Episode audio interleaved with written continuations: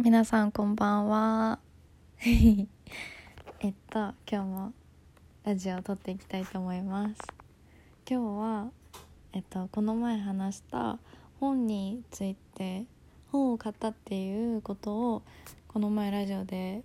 えっと撮ってみたんですけど今日はその2つ買ったうちの1つの本「今日も明日もいいことが見つかる繊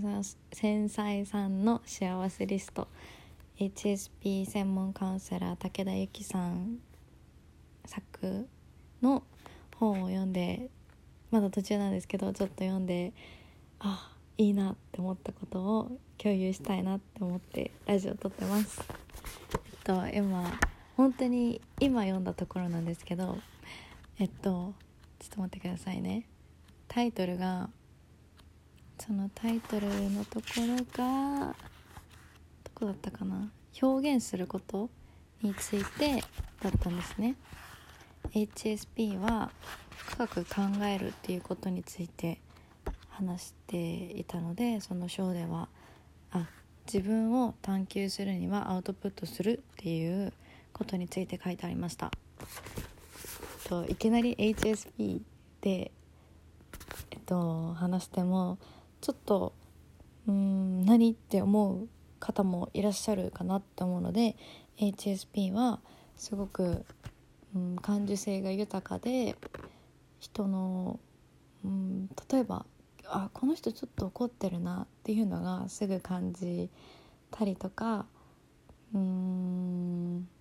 光であったり音とかがすごく敏感に感じやすい人他にも今いろいろあるんですけど簡単に言うと、えっと、ちょっと傷つきやすくて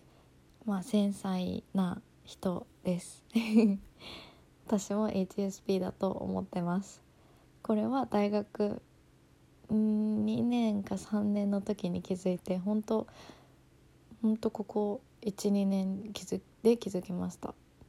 これはすごく私にとって大きな発見だったのであこれだって思った時はすごく嬉しかったです。あなんかなんかちょっと人と違うなっていうかあんまりうん自分の気持ち分かってもらえないなって思ったのはこのことだったんだなっていうのが分かってすごくすっきりしたことを覚えています。はい。皆さんの周りには HSP かなって思う人とかいますかね？もしくは自分自身がそうだったりとかもするかもしれませんね。はい。チェックリストがあるので HSP チェックリストとか調べてみると楽しいです。是非やってみてください。えっとそれでアウトプットの話に戻るんですけどうーん最近ノートとか Vlog とか YouTube のとかまあいろんな形で本当に一般誰でもアウトプット発信自分自身について表現することができるようになってきましたよね。で私も最近ノートを始めて今2つ投稿したっていう感じです 初めてあ初めて文章を書いて投稿する時にはなんかもうえー、誰も見てくれなかったらどうしようとか思っててでもその初めて1個ハートがついてすごく嬉しかったことを覚えててであとはうん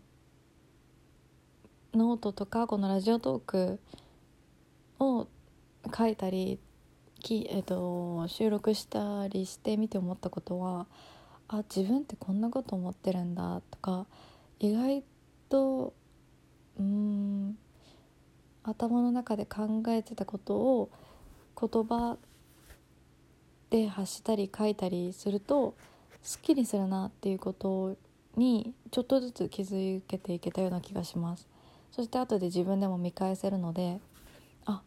こんなこと思ってたんだっていう記録にも記録にもなるのですごくいいなって思ってます。うんそうですね。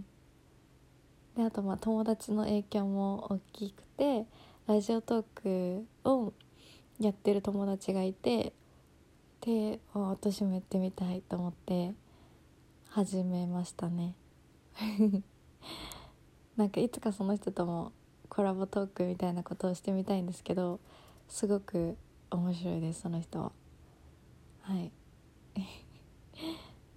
えっとそうですね。うん。皆さん最近アウトプットしてますか？結構情報とかが入りやすい世の中なので携帯を開いたらすぐに情報が入ってくるっていうね状態が普通になっているので自分の考えとか感情をこうこう思ってるんだよねって人に気軽に言いづらい人こそうん今自分はこう思ってるとかノートにバーって書いてみるのもいいんじゃないかなって思います。意外とうん考えてることありますよ。気づかないうちに。なのでちょっと書いてみるのもおすすめです。私もちょっともうちょっと書いてみて様子見たいなって思ってます。えっとじゃあ今日はこんな感じで終わりたいと思います。私まだまだこの繊細さんのリスト最後まで読み終わってないので読んでみたいと思います。すごい最後まで読むのすごい楽しみででもなんかあー終わりたくないってまだゆっくり読みたいでも読みたいって感じで。わかりますか？この感じ。わかる人いたら嬉しいです。えっとじゃあこんな感じで終わります。ではさよなら。